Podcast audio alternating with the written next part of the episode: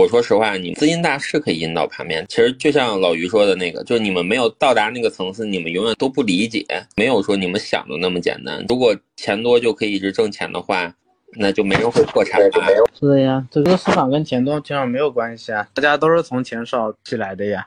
你们看的是钱多的时候可以引导，那你们说钱少的时候我们是怎么做起来的呢？嗯，对啊，比如我老家的有一个做房地产的，赚了两三个亿，靠房房地产去玩这个，然后亏的只剩下几千 W 了，那人家钱这么多，照样能亏呀。